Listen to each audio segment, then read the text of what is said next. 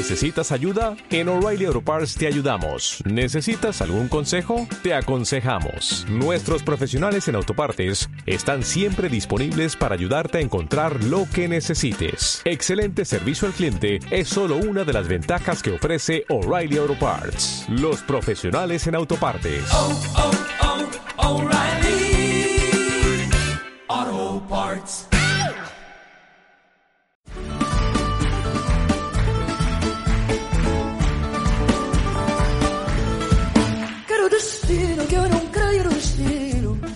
Muy buenas, ¿qué tal? Bienvenidos a Café Luso, el podcast de Talento Luso, la casa del fútbol portugués.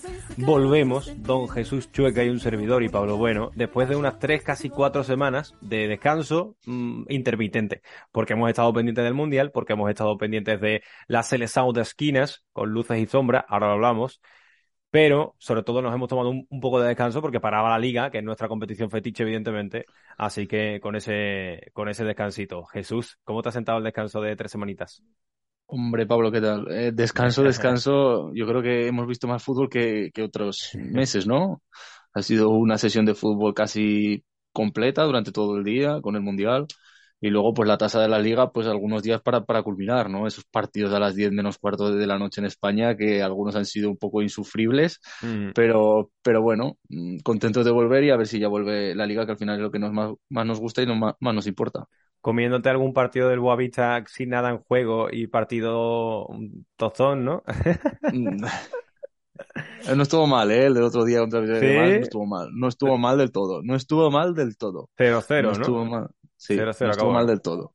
Bueno, no estuvo mal del todo. Pues con partidos del Mundial. Yo la verdad es que no he podido ver mucho, eh, pero alguna cosita sí que, sí que he, he, podido ver. Bueno, vamos a hablar de, de, la, de Portugal, evidentemente, y vamos a hablar de la tasa de liga. Pero antes hay que comentar una cosa, porque nuestro rabo de peixe, tal cual nos hemos ido nosotros a descansar, se han ido ellos a descansar también. Venían ganándolo todo, pero semana tras semana ganando, ganando, ganando, y nos vamos hacemos el parón de, de, final de noviembre, principio de, de, diciembre, empate contra, contra el Vasco de Gama de Betigueire. Después gana a Preyense y después empates contra Inmortal y contra Esperanza de Lagos. Por tanto, el cuatro... Algarve se le da mal. El sí, se, le da, se, le da se, mal. se, le da, se le da, se le da mal. Y, ganó, y gana el derby ante Prayense, que es de las Azores también. Sí, sí, sí, sí. Pero cuatro partidos, tres empates. Eso sí, sigue primero, el, el, el rabo de peixe porque el Atlético eh, el Club de Portugal ha, también ha perdido puntos, de hecho creo que ha perdido partidos y demás, que es el que está ahí un poquitillo en la lucha, el Lusitano de Débora también. Así que nuestro rabo de peixe sigue primero, pero tiene que despertar. A ver si con la vuelta del podcast, porque juega el 18, que es este domingo, si no me equivoco. Sí, este, es que no ha parado. Este, este domingo. Este, sí, bueno, claro, evidentemente el, la, el campeonato no, no, ni no Liga para. 3, ni campeonato, claro. ni las distritales han parado. Claro, han parado. Y, y segunda, de hecho, a, segunda paró. Sí, sí, ¿no? sí, sí, Segunda sí, segunda y, y, primera sí. Bueno, pues eso, el apunte de Raúl Peixe que no puede, que no podía faltar. Eh, hablamos ya de Portugal. Resumimos rápidamente, aunque todo el mundo que está escuchando esto entiendo que sabe lo que ha pasado con Portugal, que en la fase de grupo eh, quedó primero con seis puntos, con dos victorias ante Ghana, en una victoria un poco sufrida, el que pudo ser perfectamente un empate eh, al final del partido, eh, 3 a 2, y eh, contra Uruguay, que yo creo fue un, buen partido contra un buen rival y demás. Eh, Uruguay creo que no dio su mejor cara, pero 2 a 0. Seis puntos, ya tenía la clasificación hecha y afrontó la tercera jornada contra Corea del Sur, que se la jugaba. Eh, bueno, pues con la tranquilidad. De hecho, hizo, hizo cambios en el 11 y demás, Fernando Santos, y cayó derrotado de una forma un tanto, mmm, no sé si cruel, o sea... porque tampoco duele, pero con gol, eh, no, no recuerdo quién marcó, ah, eh, el del Wolverhampton, ¿no? Eh, Hishan, si no me, si no me equivoco, a pase de, a pase de. Vamos a, de va, vamos a, vamos a obviar ese partido porque a mí ah, me, sí, me, sí, tiró sí. A me tiró a Biscotto que, que flipas. La verdad es que no. A ver, es verdad que Portugal todo el partido jugó un poco. Muchas cosas. Paulo Bento, seleccionador de Corea del Sur. Sí. Esa era la primera, que ahí había sido seleccionador de Portugal. Luego, todas las rotaciones que hizo porque Portugal ver, la, ya estaba clasificado. La, las rotaciones son normales. Todas las selecciones que, que estaban clasificadas sí. lo hizo. Brasil lo hizo, Francia lo hizo. Francia y, lo hizo. No, sí, y luego, más. y luego fastidiar a Uruguay, dejar fuera a Uruguay, que es un Mm. rival más potente que Corea del Sur y que en el Mm. anterior mundial había eliminado a Portugal en octavos de final. Sí, Era como una aunque- pequeña venganza. Es verdad que eh, no te hubieses encontrado con Uruguay, si no me equivoco, hasta, hasta la final, en ese caso. Sí, pero al ¿sabes? final es una pequeña venganza. Tú me Sí, sí, echaste bueno. del anterior mundial, Sí, pues ahora toma, la, como no te- los coreanos. Como no tenía nada en juego y demás, pero bueno, también es verdad que el gol es un, bueno, más que el gol, el pase que da, que da Huminson es una brutalidad, ¿eh? Se van cuatro defensores a él y, y lo da en el momento exacto en la carrera de, eh, de Hisham. Bueno, en fin, eh, pasa de grupo, no nos vamos a parar mucho en la, fase de grupos porque, como digo, dejó un poquitito de, luces y de sombras, algunos detalles, pero no. Eh, Cristiano en fase de grupos no fue nada relevante, tuvo algún, algún detalle, evidentemente, pero no tuvo ningún papel protagonista realmente. Y en octavos de final tocó, tocó Suiza por el encuadre de, de los grupos y fue el partido. El partido de, El partido, sí. de la exhibición o del engaño. No sé, no sé cómo, no sé cómo leerlo. Pero Como el de España a Costa 6-1. Rica. co- Como el de España a Costa Rica. Me, lo- me lo han comparado, no es exactamente lo mismo, pero en, Pero en más o menos. en cuanto a lo- en cuanto al espejismo, sí. En cuanto al espejismo Mm, que sí, sí, que, que significó, sí. Es verdad que el nivel de Costa Rica y de Suiza es muy diferente, por lo tanto, es más meritorio este 6-1 que el, que el 7 de, de, de España. Pero eso, ah, eh, ponen, quitan, es el partido en el que Fernando Santos decide no darle la titularidad a, a Cristiano, se la da a Gonzalo, a Gonzalo Ramos, lo aprovecha muy bien, marca, marca tres goles, eh, aparece ya en las portadas de, de todos los periódicos, no solo de Portugal, sino de fuera. En la radio española empiezan a hablar de Gonzalo Ramos que no lo conocían hasta ahora, aunque el Benfica está en Champions y demás, pero, y aunque el Benfica lo está haciendo muy bien y demás, pero bueno, eh, no apenas lo conocían, hat-trick de, de Gonzalo Ramos y muy buen partido de Joao Félix y también de Bruno. Al final un poco los, los de arriba, ¿no? Se, se exhibieron y demás porque Suiza, que es una selección que venía haciéndolo bastante bien, porque en fase de grupos yo vi el partido de Suiza contra Brasil, el los otros Y contra no. Serbia. Y contra Serbia también debía hacer un partidazo, que Sí. ganó 2-3. Sí, pero Sí, yo, el que, sí. yo el que vi fue el de Brasil, que fue precisamente el único partido que pierde porque gana ante Camerún y ante Serbia y pierde contra Brasil. Pues el partido contra Brasil hizo un muy buen partido, pero No, y, y es un equipo Suiza que, que había dejado buenas sensaciones, sobre todo defensivas, ¿no? Que era un equipo Mm. que defensivamente destacaba, llega a Portugal y lo desarbola. Eh, lo de Gonzalo Ramos, pues claro que hay que destacarlo por el hat-trick que mete, porque tiene el cuarto que le saca a Sommer ahí un, un parado, una mano espectacular.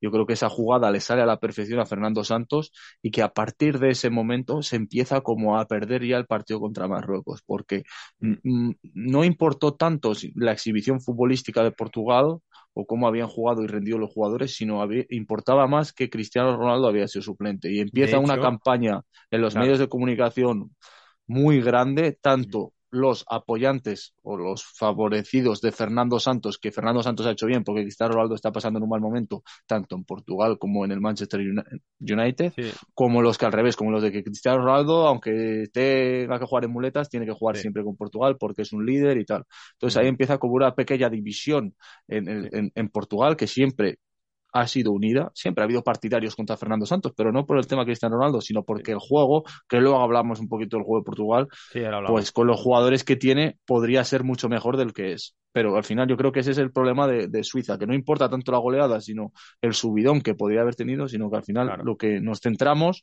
es en que Cristiano Ronaldo ha sido suplente y solo Sí. me importa eso.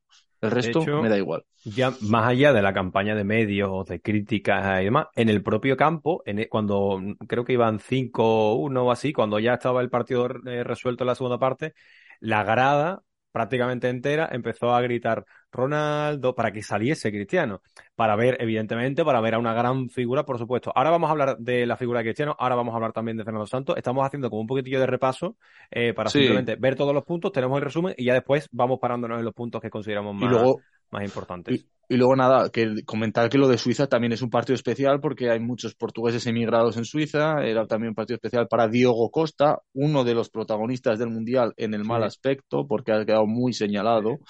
Y, y nada, eso. Ay, fue, Solo fue, fue eh, de lo mejor. En el último parón em, fue de lo mejor. Cuando la, la repesca para el Mundial precisamente fue de lo mejor. Em, y, y en el partido contra España, que España el- eh, en la Nation League le remontó y demás, también estuvo bien, si no recuerdo mal. Pero estuvo muy bien en lo último. Pero en el, en el, en el Mundial, pues no, por debajo de su, de su media de, de, por su nota media debajo, ¿no? De, eso. Además, eh, en ese momento fue un poco, como tú has dicho, ¿no? Ganas por golea además, y además ya sabías en ese momento, porque España había jugado a las cuatro, si no me equivoco, em, que, tocaba el rival fácil. Que, tocaba el rival a priori fácil, eh, y además, y esto, lo, y esto lo digo ya y adelanto, yo veía España, vale que no le haya conseguido eh, sacarle las cosquillas, hacerle cosquillas a Marruecos, pero yo creo que Portugal con la pegada que se le presupone, sí que tiene muchísimas más em, eh, facultades para hacerle daño a Marruecos. Después, evidentemente, vimos que vimos, que, no, Vimos que no. Y de, y de, hecho, vamos a hablar un poquitito de ese, de ese partido, de las semifinales contra. De las. Bueno, semis, he puesto yo. De la. De los cuartos. De, los cuartos. Em, me he equivocado aquí en, el guion. cuartos, contra, cuartos contra, contra Marruecos. Eh, primer aspecto, y aquí ya nos vamos parando más que nada porque hemos hecho el resumen un poco de lo, de lo, de la fase de grupos y del primer partido, partido de eliminatorias, saca prácticamente el mismo 11 que contra Suiza, mantiene, digamos, la base, eh, solo hace un cambio porque contra Suiza mete a, William Carballo como pivote y, en, y contra Marruecos simplemente mete a, mete a, a, Rubén Neves. El 11 es Diego Costa, Guerreiro eh, Díaz Pepe Dalot, en el centro del campo, eso, William Carballo Neves contra, contra Marruecos, con Bernardo Silva Otavio, eh, Bruno, Joao Félix y Gonzalo Ramos. Ese es el 11 en fase eliminatoria que, elige, que elige Fernando Santos, con el que triunfa y con el que fracasa eh, Fernando Santos, contra una Marruecos que viene exhibiéndose eh, en, el, el Mundial a nivel defensivo, podemos abrir un debate, pero creo que no toca mucho hoy hablar del estilo de Marruecos, que yo creo que es un debate más a nivel futbolístico, a nivel de, la Copa del Mundo. Estamos, a estamos para hablar de Portugal, pero lo que concierne a Portugal, sí. Marruecos se cerró muy bien, incluso mejor que contra España. Creo que España pudo hacerle más. O sea, el, partido que hizo Marruecos contra España, si es el el de Portugal, Portugal hubiese conseguido más. Pero lo hace muy bien todo el partido un físico brutal, un orden táctico brutal, no solo a nivel defensivo, a nivel ofensivo en el aprovechamiento de las oportunidades, en el saber cómo se colocan los jugadores ofensivos en fase defensiva para recibir en la transición de defensa-ataque, es decir, roban Rabat, porque siempre roban Rabat, eh, y, cómo se, y cómo se la da siempre a Bufal abierto, a, a abierto y demás. Y eso eh, Portugal no supo defenderse muy bien. De hecho, en el cómputo general del partido tiene las mismas ocasiones claras, es decir, disparos entre los tres palos que Portugal, tres, las dos. En cuanto a disparos entre los tres palos, tienen ambas tres, aunque Portugal llega más y tira más. Y el partido de, Portugal, de, Marruecos es perfecto. Mm, no encaja gol, eh, Bono está haciendo un, mundial brutal y además entró el gol, ese gol de Nesiri poco antes del descanso.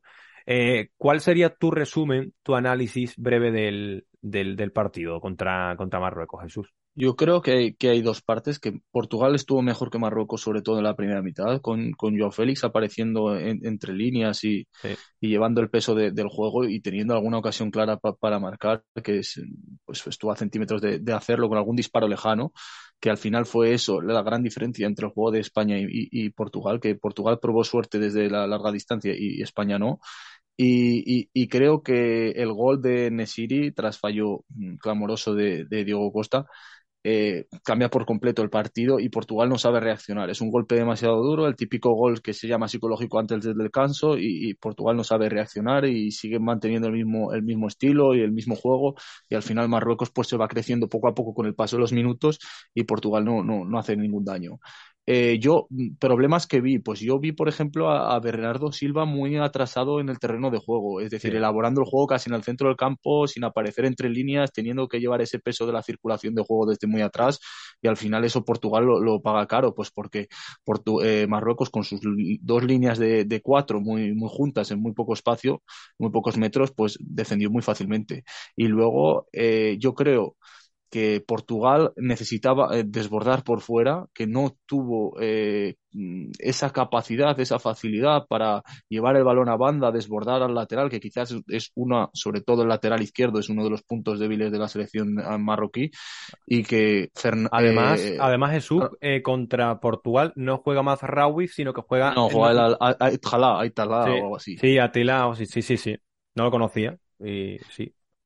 Y al final, pues yo creo que ese, esa zona de, de, de, la plantilla de Portugal, esos extremos, esos extremos a pie natural que a veces ya en el fútbol moderno han desaparecido tanto y son muy necesarios en este tipo de partidos ante defensas cerradas, de llegar a línea de fondo y poner un centro, cuando Portugal sí que tiene esos delanteros centros rematadores, como puede ser Gonzalo Ramos o el propio Cristiano, que también salió bastante pronto al campo, pues lo, eché de menos, porque eh, Rafael Leao, que era que quizás el que tenía que desbordar, coincidía en la misma banda con, con Cancelo, si no me, si no me equivoco. Sí, porque Cancelo al final, y al final estaban completamente chocando, ¿no? ¿Y qué pasa con, con, Rafael Leao? Pues lo típico de los, de los extremos ahora modernos, que siempre juegan a pierna cambiada, que quizás son más fáciles de defender por un lateral, porque sabes que siempre se van a ir hacia adentro, que si le dejas la pierna de fuera, luego eh, su pierna izquierda es mucho más débil a la hora de, de la precisión en los centros. No sé, yo a Portugal lo vi un poquito la segunda parte bastante floja. ¿Sabes qué me pasa con Leao? Me gusta mucho y creo que tiene muchas condiciones y creo que es un futbolista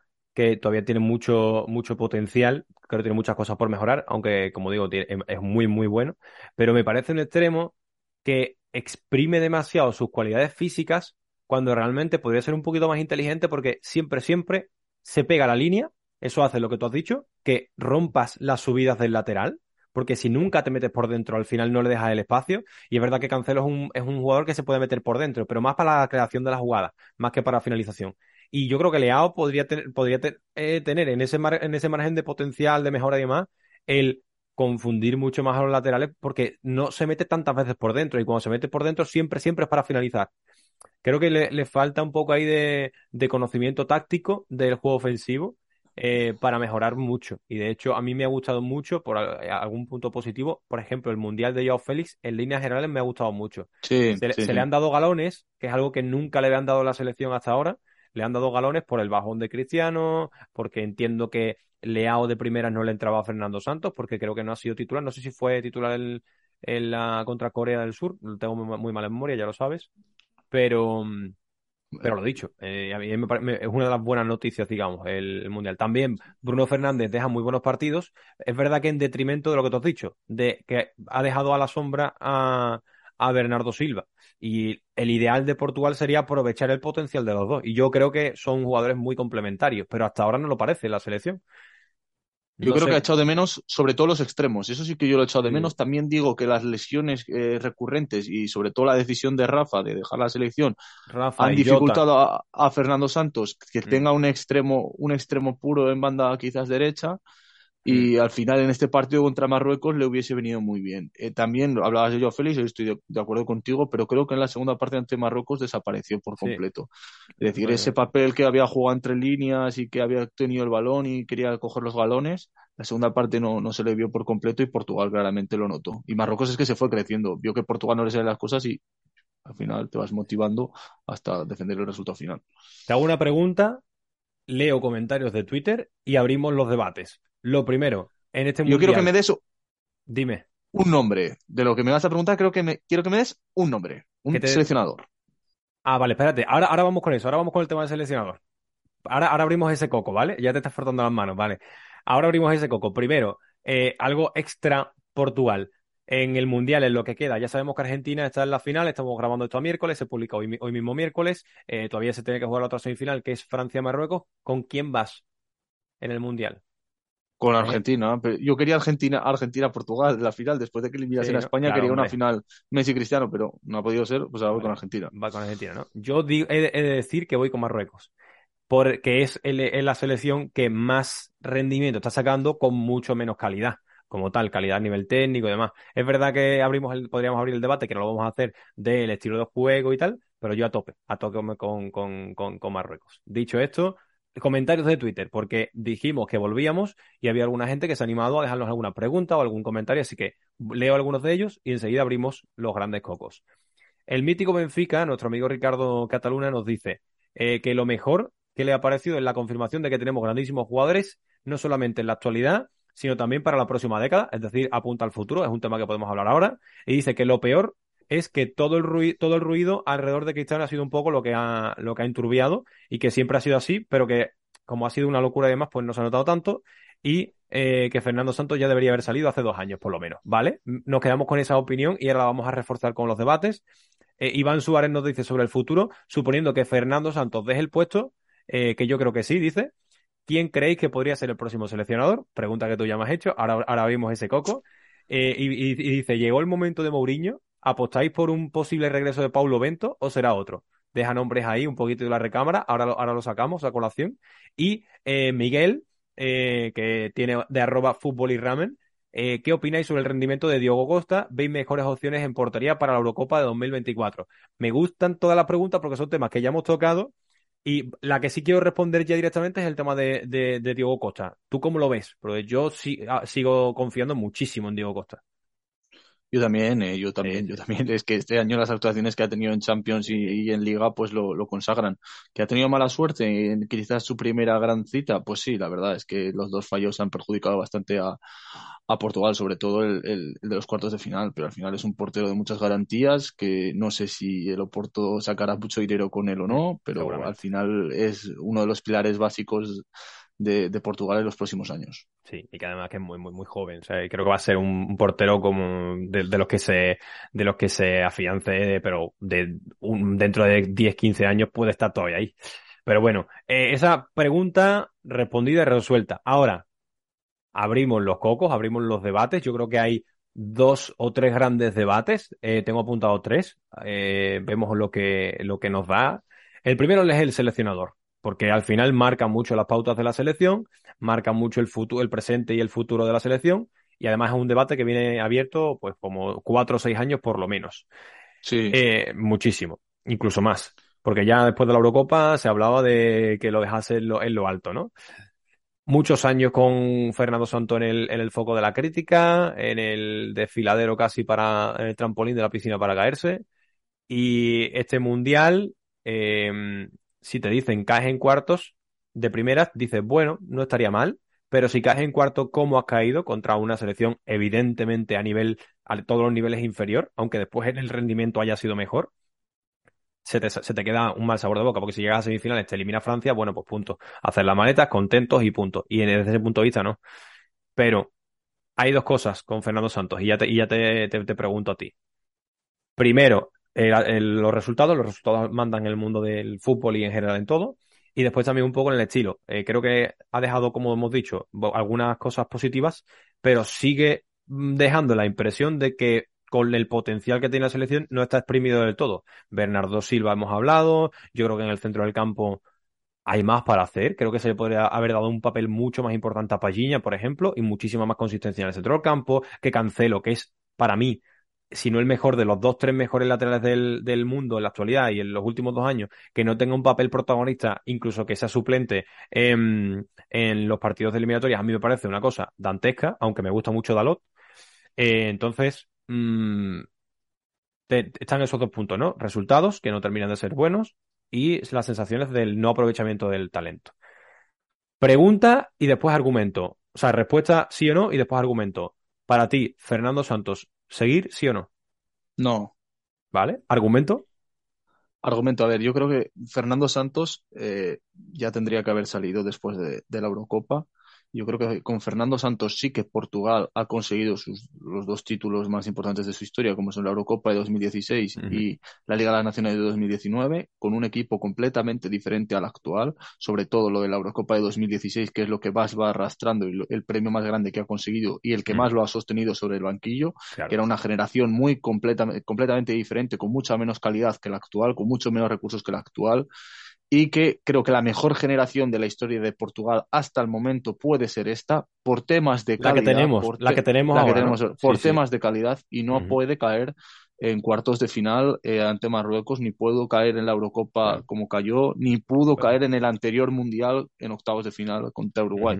Entonces yo creo que Fernando Santos por eso se necesita como un cambio de ciclo en la selección para ver si aún podemos aprovechar esta generación de futbolistas que algunos son todavía muy jóvenes, que algunos todavía están por exprimir, pero hay otros como quizás que Portugal tenga otro goleador como es Cristiano Ronaldo, aunque sea en estos finales de, de, su carrera, es muy complicado que lo vayamos a ver otra vez. Por lo tanto, yo creo que es eh, que Portugal ha perdido esa oportunidad de hacer algo muy grande en un, en un mundial porque no ha tenido al técnico adecuado.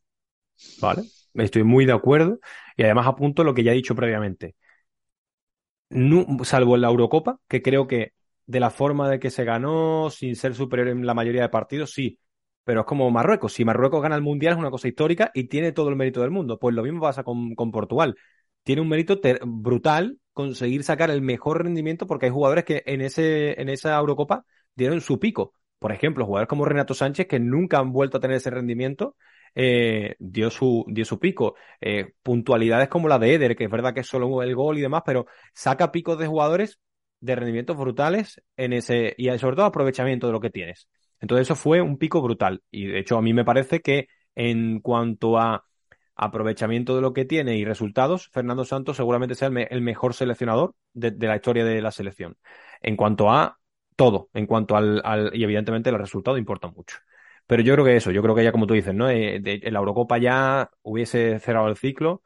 Eh, es fácil decirlo a posteriori, por supuesto, pero creo que tú y yo no, nos, hemos escondido nunca, no, estábamos muy, no éramos muy pro Fernando Santos ya antes del Mundial, o sea que no, no somos oportunistas. Y, y creo lo mismo. Eh, ahora sí, y abrimos el segundo debate dentro de esto, dentro del debate de Fernando Santos. ¿Quién? Porque yo tengo un nombre claro, pero no, yo, tengo un nombre claro y te, y te, va a sorprender, ¿eh? Creo yo que te va a sorprender. pero quiero primero ir el tuyo. Si me va a sorprender, no es el mío. Pero el mío sé que es inviable a día de hoy. A ver, ¿cuál es el tuyo? A ver si es el mismo. Rubén Amorín. Yo, el mío es Sergio Conceição. Vale, es que los dos entran muchísimo. A mí me gusta más Amorín porque creo que ha sido un entrenador que en su, en su corta trayectoria, Sergio Conceição tiene una, trayectoria algo más amplia, evidentemente más años y más éxito, pero Rubén Amorín ha sido un, un entrenador, primero, súper firme en sus decisiones, desde que empezó a entrenar en, Braga y en, y en Sporting, eh, dijo directamente a los jugadores que no, que no seguían su idea, los mandó a paseo eh, no sé si recuerdas, pero cuando llega el Sporting en febrero-marzo con el tema de pandemia y demás, en la temporada siguiente ya no están Jesse Rodríguez, Bolasí, todos esos jugadores que no, Gonzalo Plata, todos, todos los echa. Entonces, jugador que no sigue mi idea, lo he hecho. Eso es muy Luis, Luis Padrique, ¿no? Aquí en la selección. Si no sigue mi idea, no. Y después, además, que creo que ha sido un entrenador que ha demostrado que de jugadores te lo mueve de posición, eh, modifica, lo modifica tácticamente para sacar su mejor versión. Así que yo soy muy amorín. Eh, ¿Va, a ocurrir? Creo que no. Y Sergio Concisao creo que tampoco. Creo que, aunque Sergio Concisao podría estar incluso un poquito más cerca, pero creo que tampoco. Dime tus argumentos para Sergio Concisao. Ah, porque yo creo que también es un, tipo con mucho carácter, que lo necesita Portugal en el banquillo yo creo que podría unir, a, le podría dar ese espíritu que ha tenido el Oporto de competitivo, de mm. combativo, de ese carácter del norte de Portugal, que creo que le falta también un poquito a la selección. Por filosofía. eché de menos. Filosofía de, sobre todo de tener, de, tener un poquito de, carácter, de amor propio, que el otro día ante Marruecos, pues yo la eché de menos. Es decir, te está ganando eh, Marruecos casi sin hacer eh, ofensivamente gran cosa. Al final, mm. por favor, eh, echarle garra, echarle coraje, echarle narices y, luchar hasta el final. Y, mm. por lo menos con partidos que ha ganado el Porto o el Sporting de Amorín en el último minuto de la Portuguesa, pues porque al final es todo, todo un asedio y al final lo consiguen. Es, que es, por eso, ¿eh? Un matiz a eso, para quien no conozca tanto a Sergio Consisao, que yo creo que ya cada vez es más conocido cada temporada, pero es muy de la, muy de la, de la, de la generación, digamos, o de la, no me sale, de la cantera, digamos, de entrenadores de, Mourinho. Es muy estilo Mourinho.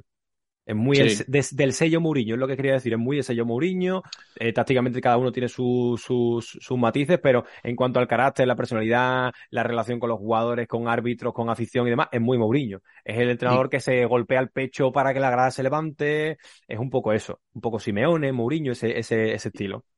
Y que yo creo que quizás hasta el año pasado habíamos visto unos equipos de Sergio Conceição que no sabían tampoco aprovechar su calidad y el año pasado con Vitiña, Fabio Vieira y, y Otavio, pues supo juntar y supo hacer un muy buen fútbol con el Porto, ¿no? Y con Portugal, pues creo que también sería capaz de, hacerlo.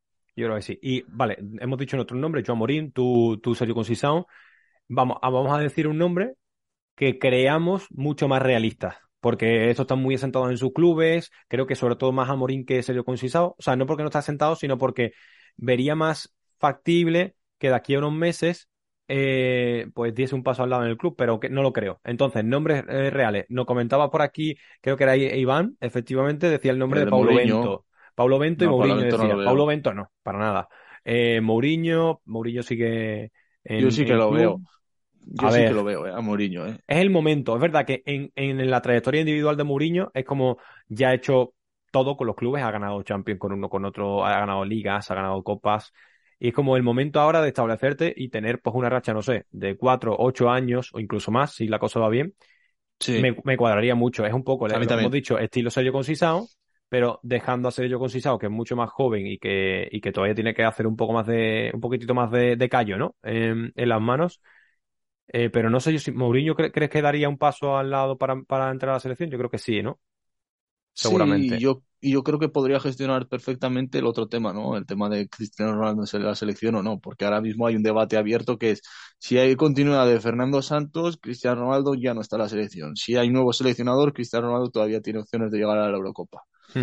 Entonces, yo creo que Mourinho sí que sabría gestionar ese tipo, ese tipo de, debates, porque es un tío con mucho carácter, que quizás ya ha perdido ese gen tanto que tenía aquí, que nos enseñó en el Madrid, que también puso a España o a favor o en contra, dividió ya al país.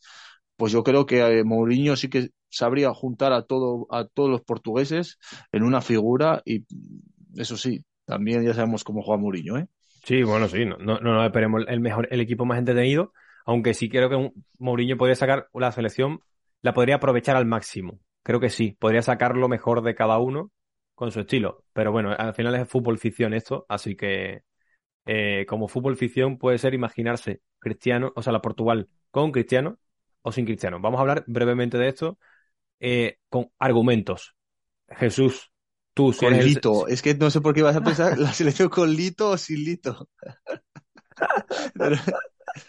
Ah, hostia, eh, lo, ponemos como cuarta opción, como posible seleccionador. No, abrimos el debate de Cristiano, Jesús.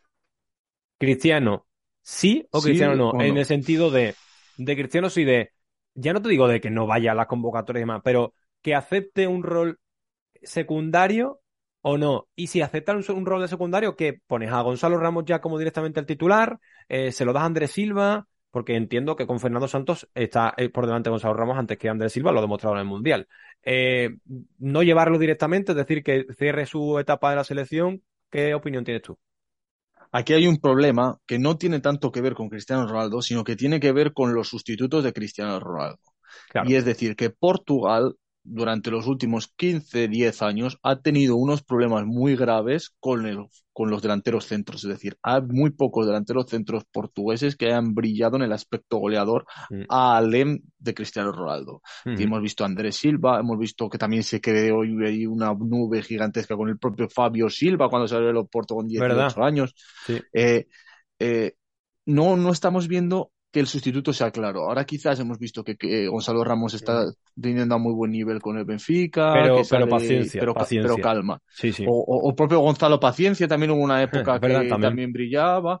Pero no sé, es que eso de que no haya un sustituto claro para Cristiano Ronaldo en Portugal ayuda a que se prolongue todavía más su estancia en la selección, porque sabemos que hay partidos, quizás ante selecciones más inferiores, que Cristiano Ronaldo es capaz de meter tres o cuatro goles. Sí, yo creo, Jesús, que otros futbolistas no. Lo que tú dices es, ese jugador hubiese sido Andrés Silva. Andrés Silva tuvo un pico de forma, de hecho, bueno, no, no está haciendo nada mal ¿eh? en, en, Alemania, pero creo que le falta ese piquito de regularidad, de, de, de haber aprovechado las oportunidades en la selección cuando las ha tenido, porque las ha tenido, ha tenido minutos, ha tenido muchos partidos de 30 minutitos y demás, de haber marcado goles, haber aprovechado demás, y ahí se hubiese abierto un poco más el debate, pero creo que no ha sabido aprovechar. Gonzalo Ramos, de momento sí, evidentemente lo ha aprovechado, pero es muy, es muy rápido eh, para decir, no, sí, Gonzalo Ramos por delante de Cristiano.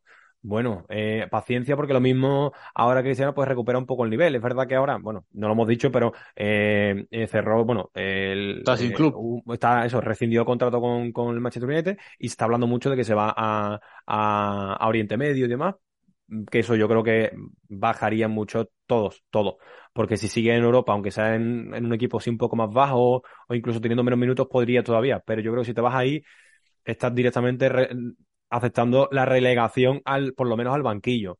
Pero bueno, eso es verdad que es una incógnita por, por, por tratar, por seguir viendo y vamos a seguir viéndola. Dime, Jesús. Es, es como el tema de los centrales, que ¿por qué Pepe juega con 38 años? Pues porque no hay otro. Que no convence Además de que Pepe tiene, está, está en un nivel altísimo, Sí. muy alto, Sí, sí, sí. pero al final es que no tienes sustitutos, no tienes gente por detrás que digas, no, es que este chico ya se merece ser titular. No, es que no los hay, es que Es- Antonio ahí- Silva acaba de salir, está con 18 años y ha sido convocado, que yo creo que ya es un premio extraordinario. Y jugó, Para ¿eh? los Jugó pocos partidos, Contra, contra Corea del Sur y, lo, y no lo hizo mal, la verdad. Eh, lo hizo, tuvo varias acciones y lo hizo bien. en fin, eh, el debate que lo seguiremos. ¿De qué te ríes? ¿De qué te ríes?